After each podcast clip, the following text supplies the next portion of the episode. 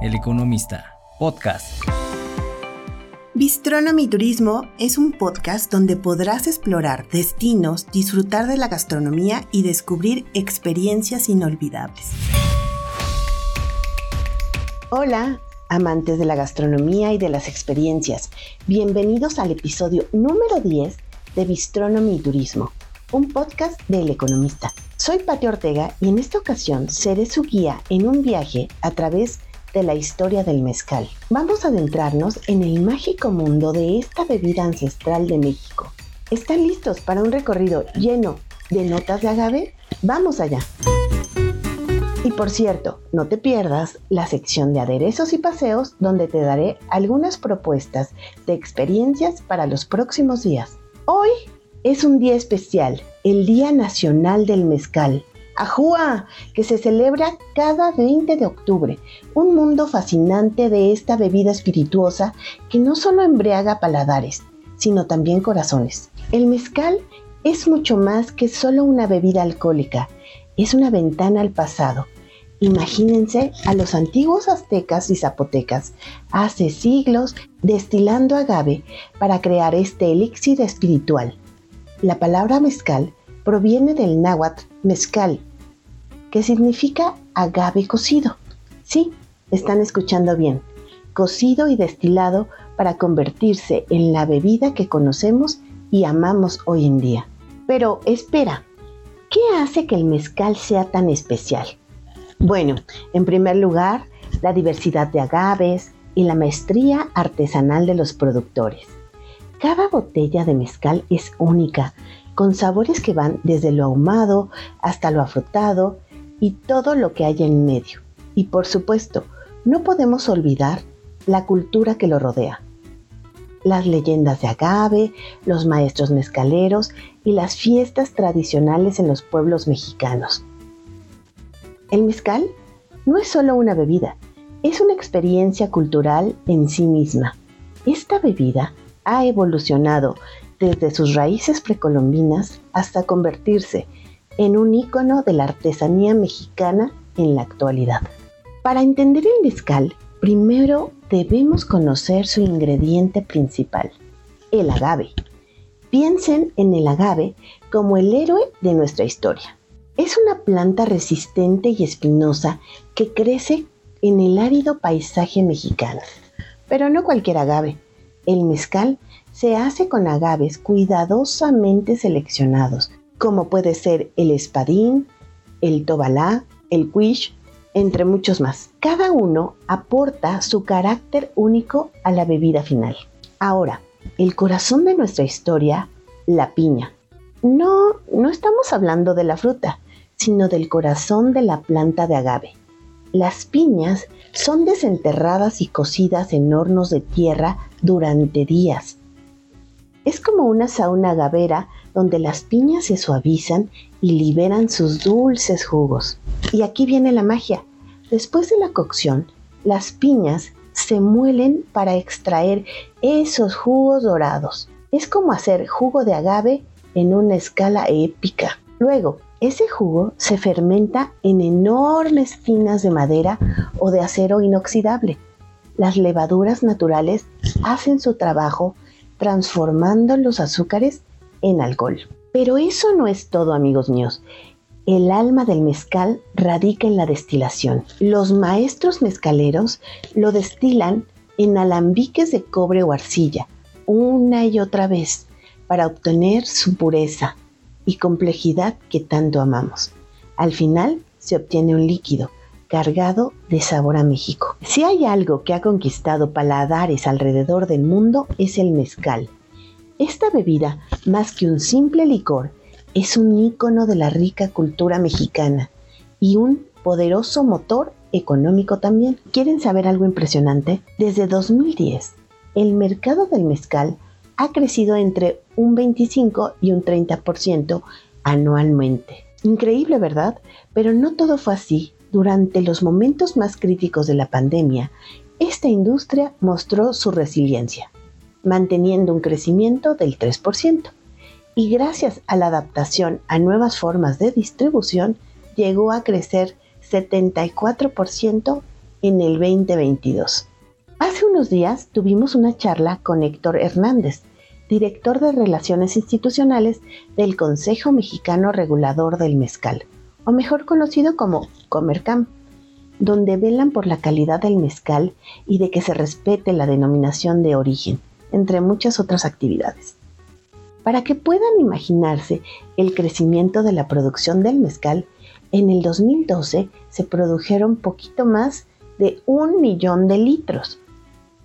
Pero en el 2022 rebasaron los 14 millones de litros, en donde Oaxaca produce 91% y el 9% restante se distribuye entre Puebla, Durango, Guerrero, San Luis Potosí, Michoacán, Zacatecas, Tamaulipas y Guanajuato. En el mezcal hay tres categorías, mezcal artesanal, mezcal y el mezcal ancestral. La categoría mezcal, imagínenla como la puerta de entrada al mundo del mezcal. En esta clasificación genérica, todo es posible. Las piñas de agave pueden ser cocinadas en diferentes formas, ya sea en fosos de piedra, hornos de mampostería sobre el suelo o incluso en autoclaves de alta tecnología. La trituración de las piñas puede variar desde métodos manuales hasta molinos continuos y difusores industriales. La fermentación puede ocurrir en depósitos de madera, hormigón o acero inoxidable y la destilación se realiza en alambiques continuos, alambiques de cobre o columnas de acero inoxidable.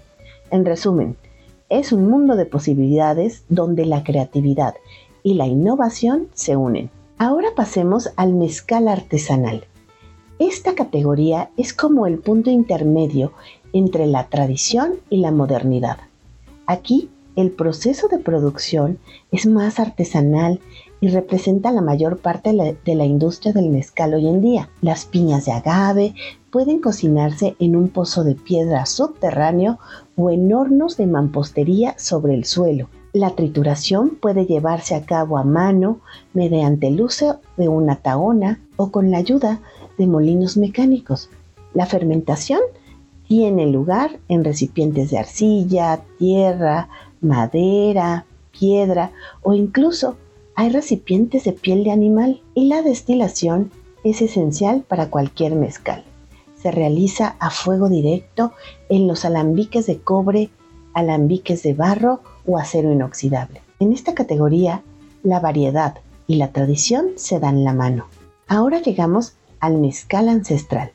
Aquí estamos hablando de la autenticidad y herencia en su máxima expresión. Esta categoría representa solo una pequeña parte de la industria del mezcal.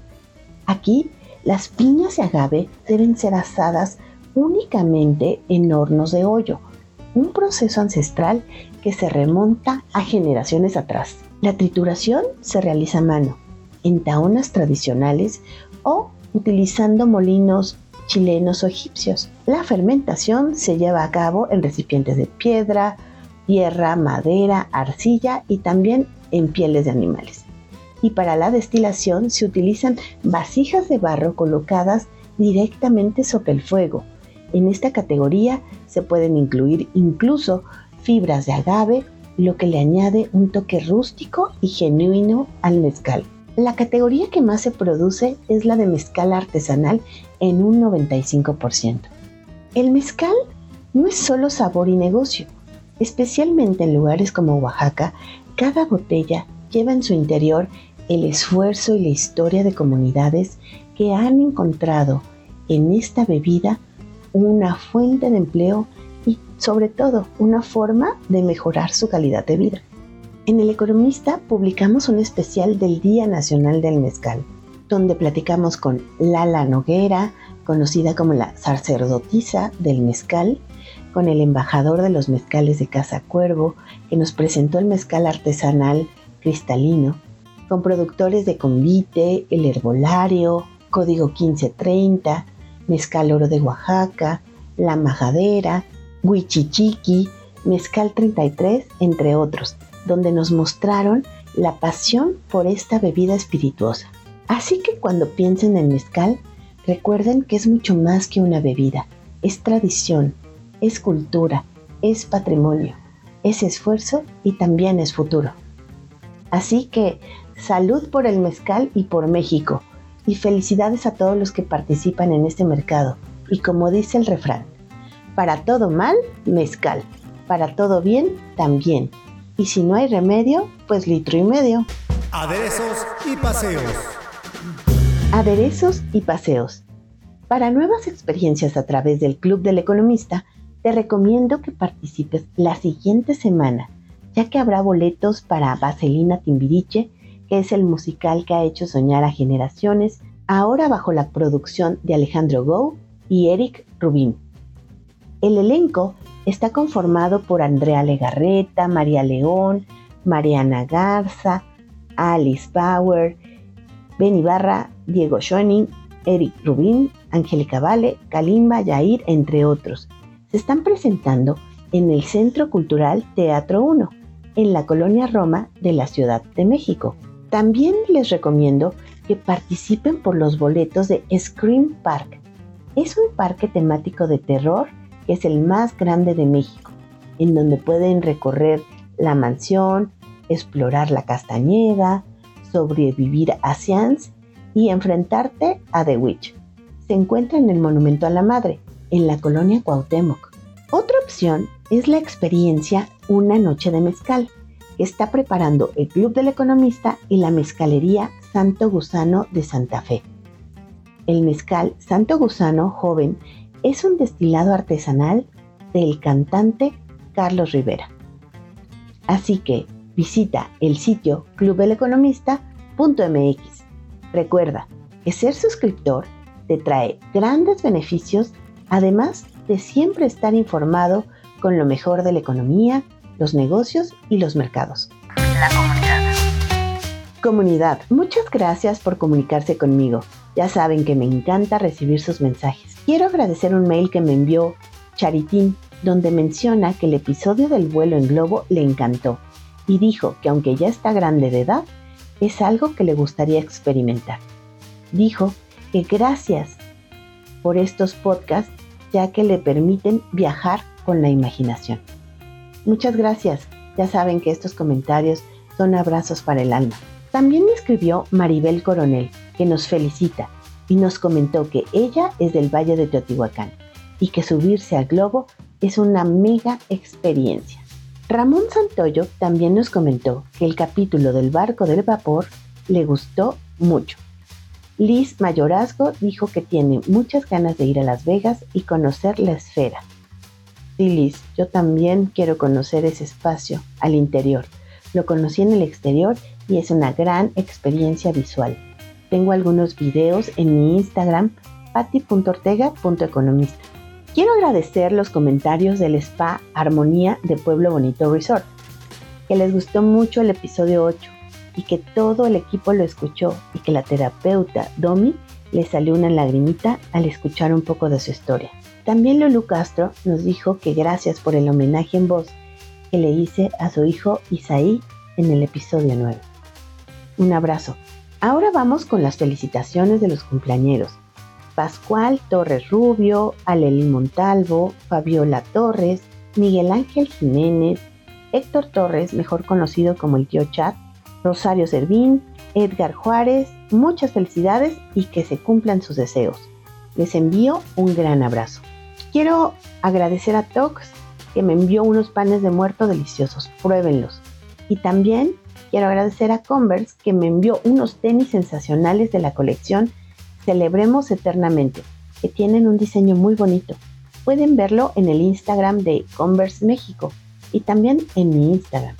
Y ya para seguir en mood del Día de Muertos, este 21 de octubre se llevará a cabo el desfile anual de alebrijes. Es un recorrido de estas maravillosas criaturas elaboradas con cartonería y con la imaginación de los artesanos mexicanos.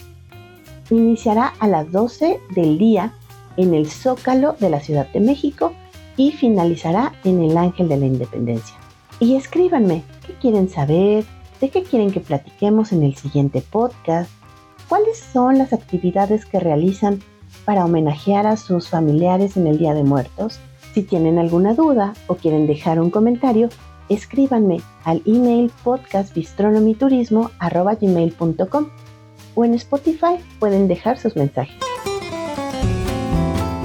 Este podcast lo puedes encontrar en eleconomista.com.mx y está disponible en plataformas. Nos escuchamos en el próximo capítulo donde seguiremos descubriendo los encantos del mundo y su gastronomía. Muchas gracias y hasta la próxima. El Economista, podcast.